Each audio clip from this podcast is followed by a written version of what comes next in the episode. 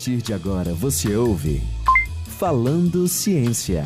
Produção: professores Raimundo Nogueira, Saulo Reis, Fabiana Cunha e Aline Abreu. Realização: Centro de Ciências da Universidade Federal do Ceará, Campus de Russas e Rádio Universitária FM.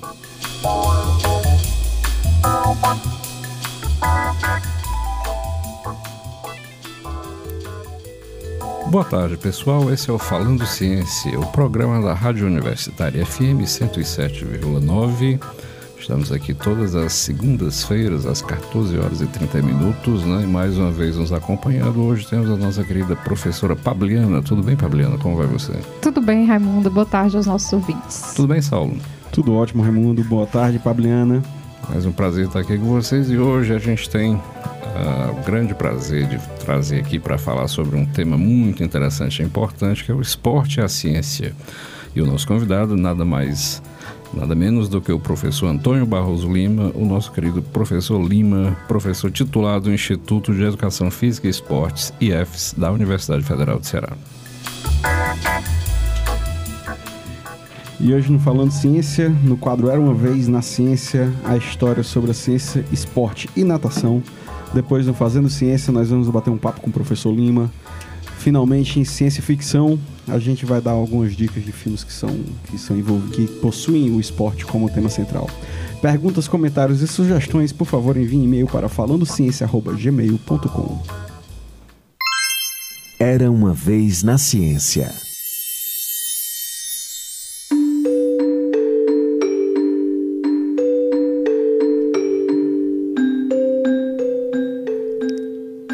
Se fazer ciência, logo vem a indagação: o que é fazer ciência sem pensar em ficção? Nada disso vem ao acaso. Se estamos na academia, mas logo vem a cobrança: quantos artigos produziria?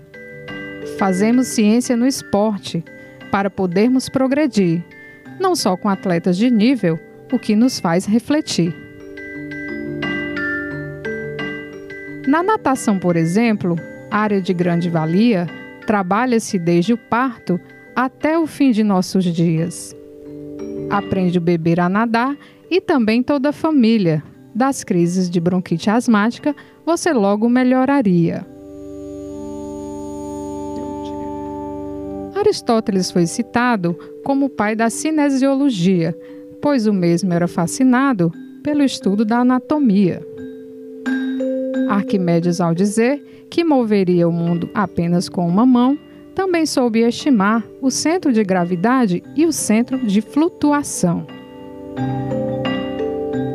Da Vinci qualificou a mecânica como a mais nobre ciência. Estudou anatomia humana baseada em formação de engenharia, analisou forças musculares e funções articulares e, assim, muito contribuiria.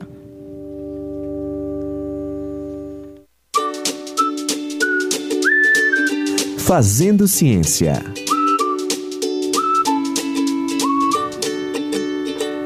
Que storytelling diferente hoje. Foi você que fez essa poesia, Não, Pabliana? o professor Lima. O professor Lima também é poeta.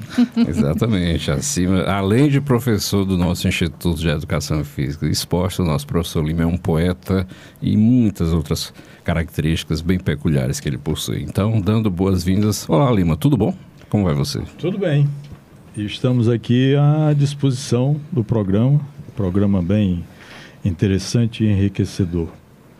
Que inspiração foi essa, Lima, para fazer essa poesia? E que história é essa, essa conexão que você tem com esporte e ciência? Conte aí um pouco pra gente, onde é que veio essa inspiração para essa historinha.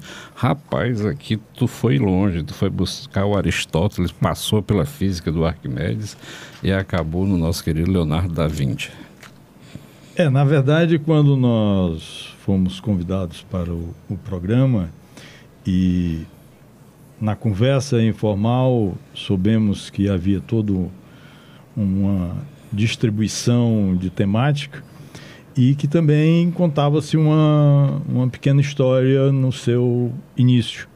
E aí nos veio a ideia de falar alguma coisa que nos remetesse à área específica da natação como esporte e também os seus idealizadores no sentido de estudos do movimento humano e da própria anatomia e da própria condição da, da ciência, da mecânica, e isso foi que nos levou a fazer esse, ter esse link e fazer essa, esse pequeno poema pertinente a Fazendo Ciência. Aí eu peguei aqui, professor, que é tipo, na, no seu poema você fala de anatomia, né? Você fala de distribuições de forças, você fala também da, e de mecânica, né? Então tudo isso você poderia resumir na área de biomecânica, correto?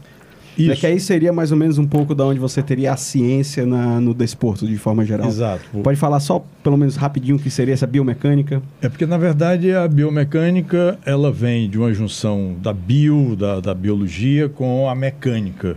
Né? E, na verdade, a biomecânica nada mais é, nada mais é do que o, digamos, o estudo do movimento humano em todas as suas vertentes. Independente se num desporto. Né? Independente se você estiver praticando uma modalidade esportiva a nível de alto rendimento ou essa o caminhar de um indivíduo, aí já adentramos na parte pertinente as ações terapêuticas, enfim, tudo que se relaciona ao movimento, não só humano, mas existem estudos, inclusive, muito apropriados com relação ao movimento da marcha, digamos, de um cavalo manga larga, uhum. onde você faz é, testes na plataforma de força, e isso faz com que você desenvolva ações para que, ao treinar esse cavalo ou cavalo de salto, ele possa ter um desenvolvimento mais adequado e mais apropriado tecnicamente. E todo mundo aqui pratica esporte? Tu pratica o que, Pablina? Estou tentando fazer algum exercício físico, né? Não sei se é esporte. Aí eu, eu já vou me adiantar aqui, interromper o Raimundo e perguntar ao professor o que é que definiria então, professor, esportes, né? Já que eu, eu acho que eu não estou praticando esporte, eu estou tentando fazer alguma atividade física. É, nós temos uma questão bastante pertinente que é o esporte e o desporto. Né? Se nós viermos há tempos atrás, no Brasil, nós tínhamos apenas a Confederação Brasileira de Desportos. A famosa e, CBD, não era, professor? Exatamente. E que se situava no Rio de Janeiro. Após 1970, 75, passou-se então cada modalidade esportiva passar a criar a sua confederação. Então houve um desmembramento. A CBD, no caso, ficou apenas com o futebol, que depois passou a ser Confederação Brasileira de Futebol, e as diversas modalidades esportivas passaram a ter as suas confederações com toda uma estrutura organizacional e de gestão para que pudesse, assim, desenvolver isso a nível nacional e que era a representação nacional do país em Olimpíadas e, e, eventos mundiais, e nos estados surgiram as federações, né? cada modalidade com sua federação, e hoje nós temos situações extremamente, eu acho que conflitantes, porque nós temos modalidade esportiva, como digamos o, o karatê, né? E apenas aqui no Ceará nós temos 16 tipos de entidades que dirigem cada uma na sua vertente de pensamento. Meu Deus. E você, Saulo, você pratica algum esporte, Saulo? Pois é, eu ia perguntar se eu pratico esporte, professor. professor não, videogame não é esporte. Não, é, não, eu jogo muito FIFA no PS4, né, no, é. no videogame, mas além é um disso atleta, também... Né? Todo dia de manhã, bem cedo, eu vou fazer musculação e faço um pouquinho de esteira. Isso não seria esporte? Não, na verdade isso passaria a ser uma atividade física. Ah, né? então eu, eu não faço um esporte Também mesmo, eu faço uma atividade faz hidroginástica. Então, acho que o único atleta né? que isso, eu jogo faz... golfe. Mas é porque também não há modalidade do levantamento de copo, né? É verdade. É. Vamos criar a federação, né? A gente está em processo de criação aí. Depois do programa hoje a gente se reúne aqui atrás do Benfica. E nessa perspectiva, professor, ah, eu queria que o senhor falasse um pouquinho para nós em relação à formação em educação física né? Porque aí eu tenho um ramo, esportes e educação física, é, na atuação desse profissional, já que hoje também a gente tem um tema importante que é essa prática constante de, de atividades físicas, né? Essa prática bastante difundida, que é positiva, mas a educação física aí tem um papel importante, né? Nesse, nesse Sem acompanhamento. Dúvida, sem dúvida, e nós temos hoje na Universidade Federal, nós temos o, o curso de educação física uhum. com as duas vertentes que é a licenciatura e o bacharelado. Enquanto que a licenciatura trata do ensino formal, onde o professor sai para trabalhar nas escolas, e o bacharel ele tem as suas atividades desenvolvidas nas academias, como personal, como treinador dos clubes, como preparador uhum. físico, enfim. E um não adentra nas questões do outro. É tanto que anteriormente nós tínhamos a licenciatura plena, que foi o que eu fiz há muito tempo atrás, e hoje há essa distinção onde o profissional que trabalha com o bacharelado, ou, ou aliás, o bacharel em uhum. educação física, ele, em qualquer modalidade esportiva, para que ele sente no banco, nos desportos coletivos, ele tem que ser formado. Hum. Não é permitido que uma pessoa qualquer vista lá a camisa de treinador e, e vá para o banco. Mas e, isso nas escolas ou nos clubes, você está falando? Não, isso nos clubes, tipo, tanto uh -huh. é, de futebol ou clubes... Basquete, voleibol... É, equipes que tenham a necessidade de ter um treinador. Isso se contrapõe um, um pouco porque existe o desporto escolar. É, uhum. exatamente. Né? E quem vai estar no banco é o professor de educação física. Né? Uhum.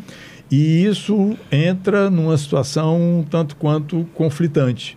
Por quê? Porque, infelizmente, o, os governos eles não preveem na carga horária do profissional de educação física na escola, tanto município como estado, carga horária para o desenvolvimento dessas equipes.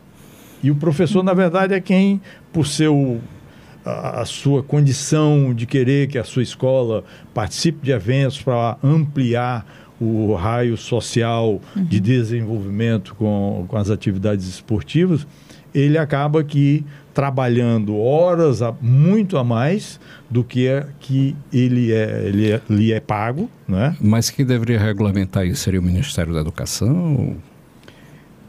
Isso é muito voltado para a legislação pertinente ao município e, e estado. Por então, quê? Local mesmo, é uma questão é, local. A, é, a LDB, ela trata né, do, da formação do profissional de educação física, mas não entra nessa seara, já que dentro de cada estado da federação você tem, por exemplo, há diversas faculdades de educação física aqui no estado, que umas apenas se apresentam com o curso de licenciatura e outras uhum. com bacharelado. Ou seja, muito poucas têm a licenciatura e, e o, o bacharelado. Super interessante, professor. Aí eu tenho duas perguntas, né? Uma que é para meio que finalizar esse ponto que você estava falando e a outra já para tentar começar o próximo. Uh, a primeira pergunta seria, e no caso, por exemplo, do, do ex-atleta, né? Porque a gente tem, por exemplo, aqui em Fortaleza, o Ceará e Fortaleza, ambos os técnicos do time de futebol eram jogadores de futebol.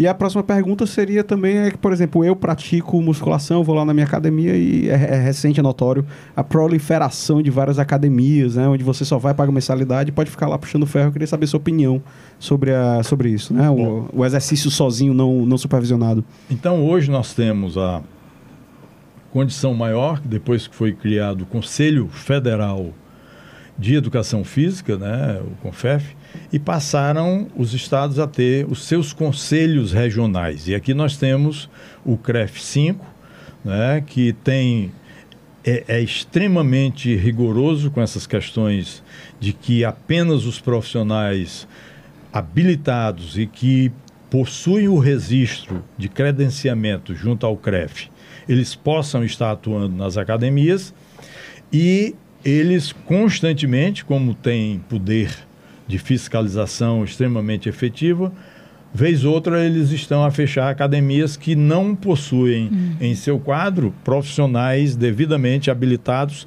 e registrados no CREF 5. E, evidentemente, que muitas academias acabam pegando um gancho e passam a ter em seus quadros alunos de estágio supervisionados Uhum. E que já observou-se que em algumas academias tem aluno que se diz ainda estudante do curso de educação física, só que ele cumpriu com toda a sua parte de créditos, mas não apresentou o TCC. Então ele não colou grau. E ele está na academia como um estagiário. E fazendo, às vezes, muitas das vezes, de um profissional, profissional de educação física habilitado. E com isso, obviamente que se você tem uma academia que não tem profissionais, ou você vai fazer atividade física totalmente sem uma orientação, você poderá sofrer danos bastante graves por conta exatamente de não ter o olhar do profissional te dando orientações devidas. E é, é, só para terminar aquele ponto anterior, a questão dos, dos atletas, né, que viram técnicos de futebol e sentam lá no, no banco. Quando da criação do, do Conselho Federal, houve essa preocupação porque nós sabíamos que a grande maioria dos técnicos de futebol eram ex-atletas. Então foi feito, ou foram feitos cursos e eles têm o que se chama de provisionado. Né? Eles receberam uma Um certificado, autorização, né? Uma certificação, passaram por cursos, lógico que numa escala bem menor do que os cursos de formação numa faculdade. Como se fosse o curso de aperfeiçoamento. Exatamente. E eles então receberam essa e muitos outros eh, atletas de futebol passaram a adentrar né, na- na- na- nas escolas de educação física, tanto que a primeira turma da, da Unifor em 1974 e a grande parte desses profissionais, porque todos eram profissionais de diversas modalidades esportivas, eles eram atletas de futebol ainda em atividade. Mas só para ficar mais fechadinho, professor, então assim, o atleta não necessariamente precisa ser um bacharel em educação física. É isso? Não, o não, o atleta, atleta não, é né? aquele- Mas aquele formador, aquele treinador, aquele, Aí aquele sim, que vai, o- certo. O, formador é Certo. necessário para que ele Sim, adentre na- nas questões voltadas para o treinamento, para as técnicas de cada modalidade esportiva, ele tem que ter essa formação. Certo. Mas, Lima, te conhecendo bem, eu sei que a sua modalidade, a sua especialidade é a natação. Né? Pelo que eu sei, existe uma, uma- uma lista enorme de pessoas ah, da sociedade cearense, fortalezense, colegas que já passaram pelas suas mãos nas piscinas desse estado. Né? Então, eu queria que você comentasse um pouco o que é que define a natação. A, de- a natação é aquilo que eu faço, por exemplo, eu faço um movimento na direção para o fundo da piscina. Isso é natação? É, na verdade, o, o- o conceito de nadar, né, na conjugação verbal, é tão preciso ou é tão somente necessário que você faça qualquer movimento que o faça progredir na água. Isso é nadar. Mas ir para onde você deseja, né? O Isso. caso do Raimundo não, que ele tenta ir para cima e vai para baixo. É aí tem um Aí problema. ele não nada, né? E é. É, tem um problema que aí já entra o Arquimedes, que é o problema de, Empuxo. de- de- do empuxo, né? E, por incrível que pareça, o- as pessoas, que não é o caso do Raimundo, mas que está havendo uma inversão aí de situação, porque os obesos, as pessoas muito volumosas, dizendo assim, para não dizer gordas, eles flutuam muito melhor do que um magro, por conta da maior quantidade de tecido adiposo. As mulheres flutuam muito mais do que os homens, também por conta da maior quantidade de tecido Que é felicidade, né? É, é, a nível de glúteos e peitoral. né? Então há essa, essa questão voltada.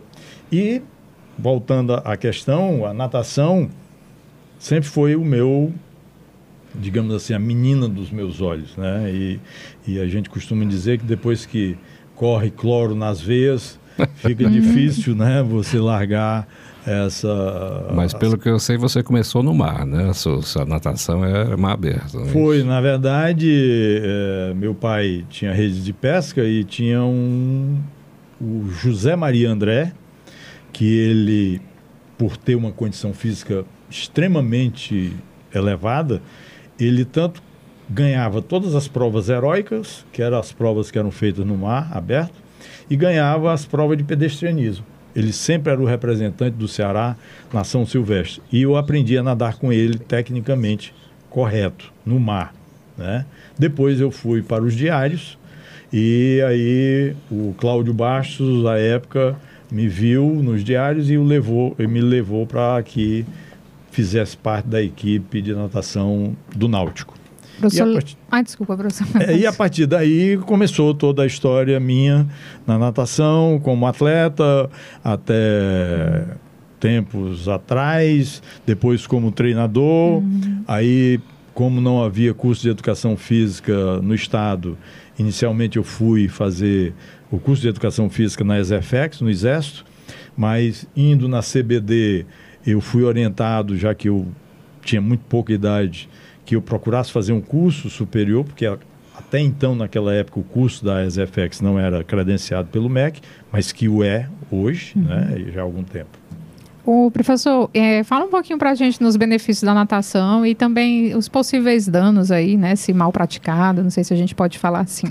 É, na verdade, a gente quando pensa em natação, por realizar movimentos na água, né, e que não tem, que não sofrem diretamente no corpo a ação da gravidade, mesmo você tendo um centro de flutuação e um centro de gravidade, que eles devem estar alinhados para que você tenha um melhor posicionamento na água, porque estando o centro de gravidade com o empuxo, que é o centro de flutuação aliado, nós vamos encontrar o nosso ponto de equilíbrio e eu vou ter um nível bastante ou mais paralelo possível à superfície da água. Mas mesmo na água, nós sofremos é, questões como todo mundo acha que só as famosas questões voltadas para o desgaste, principalmente de membro inferior, uhum. quando você tem cãibras, né? E ela passa a ser mais, digamos assim, nociva se for a nível de posterior da coxa ou a nível de abdominal, porque já interfere no, nas questões respiratórias. Uhum. Mas, além disso, nós temos, veja bem, quando atleta de alta performance, de alto rendimento, que treina Sim. de forma bastante forte, ele pode ter o nadador de costa problema de ombro Sim. e o de borboleta também. E o de nado, o do nado peito clássico, ele tem problema de joelho, Sim. dado exatamente o posicionamento da, dos membros inferiores na questão do desenvolvimento da técnica. Mas os benefícios são os inúmeros. Os benefícios né? são, são grandiosos exatamente por conta de nós não termos a ação da gravidade, uhum. você faz recuperação de, de, de pessoas que sofreram Sim. graves lesões e trabalha com a hidroterapia né? e, e a, inclusive age psicologicamente, porque aquele indivíduo, digamos, um portador de AVC, que não consegue ter a marcha completa e de uma forma adequada, normal, uhum. né, podemos assim dizer, ele na água consegue fazer movimentos que, inclusive, o incentivam a dar a continuidade e também passa a ver um fortalecimento uhum. muscular, como é o caso da própria hidroginástica. É interessante, você falou isso. Eu me lembro que quando, às vezes, que eu pratico, comparando a prática de hidroginástica e a de musculação, dá a sensação de que na água você, você consegue com mais facilidade, aí você se sente dúvida. mais motivado. Sim, sem dúvida. E na musculação você sente aquela coisa mais penosa, né? Com mais dificuldade. Interessante. E, e também a questão de que você com trabalho na água queima bastante calorias uhum. e com isso você queima gordura. Sim. E você, por incrível que pareça, consegue suar bastante dentro uhum, da água. Sim, sim. Né? As pessoas pensam que não, porque eu estou na tá água. Na não, água não, não tem tá transpiração. Exatamente. Mas a partir do, do, do, do, momento em que você passa a fazer. Tem até essa vantagem, né? Você entra, faz o exercício sul e sai limpo. Ah, é, Exato. eu acho perfeito. Assim. Lima, tem uma questão que sempre, é, de vez em quando, vem a baile e a curiosidade das pessoas, é a questão do parto na água. Ele realmente é bom para o bebê? Você pode dar uma explicada aí para o nosso público quais as vantagens disso? É, isso é aquela coisa, como diversas outras, o modismo, né? Teve em épocas muito em voga, porque na verdade o que acontece é o seguinte: o bebê, dentro de todo o seu período de nove, de nove meses, ele está num ambiente aquoso. Uhum. E quando vai para o parto, e que hoje o parto natural praticamente não é mais praticado, e principalmente ou algumas vezes pela própria estética, né? A mulher não quer sofrer um procedimento cirúrgico. O parto natural, que era o praticado anteriormente, e se ele é feito na água, o que que acontece? Quando o bebê nasce, uhum. mantém-se o cordão umbilical e ele continua dentro da água respirando. Uhum. Exatamente como que ele estivesse no ventre da mãe. E também, da, dada a temperatura da água em que aconteceu o parto, ele sai de um meio em que ele estava bem aconchegado e quentinho vindo para a água, essa água está com a temperatura agradável dentro daquele que ele estava acostumado, enquanto que o parto não feito dentro da água, o garoto nasce num ambiente climatizado, ar condicionado, Bem diferente, já né? recebe uma palmada né, na bunda e, e para chorar, enquanto que isso não acontece. Então é um parto mais, digamos assim, é, livre de questões. É um menos ambiente, traumático. Né? Menos violento, né? É, ele, ele, ele tem uma, uma ambientação. Ciência na ficção. Aí falando de esportes, né? Eu lembrei do filme Carruagem de Fogo, que tem a trilha sonora magnífica do Vangelis. Muito bom, né? ganhador do mais. Oscar, né? Ganhador de Oscar. É. é. um filme de 81 que fala do, do uso do esporte como uma superação pessoal. Eles vão lidar lá um pouco do, num tema de preconceito, né? De, de é, antissemitismo e tudo mais. Então essa fica aí a dica da gente como é, o esporte, de um é, bom filme relacionado ao esporte. Vai lá, Raimundo. O esporte é sempre muito retratado, tanto na literatura, nas artes, em tudo, né? Se você no vê... meio de superação pessoal, acho Exatamente, isso interessante. É, se você vê os desenhos antigos nas cavernas, você vê muitos retratos né, de alguns Sim. movimentos que eram feitos pelos nossos ancestrais, já dando indicação que fazem algum tipo de atividade esportiva. Essa conversa está muito boa e eu acho que a gente vai ter que continuar essa conversa no próximo programa, porque a gente ainda tem que falar dos projetos que são feitos e são, estão sendo desenvolvidos lá no Instituto de Educação Física e Esportes da Universidade Federal do Ceará. A gente tem que falar da colaboração que é muito profícua e importante do nosso colega Lima com o pessoal de Portugal, que é um dos centros mais importantes de biomecânica do mundo. Então, tudo isso, caros colegas, a gente tem que continuar.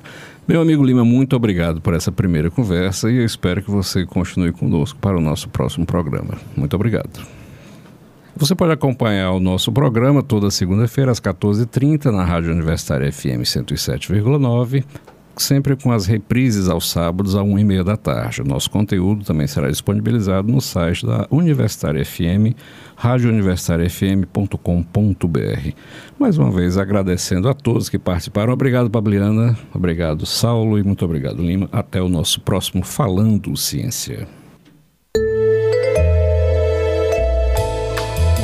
Você ouviu Falando Ciência.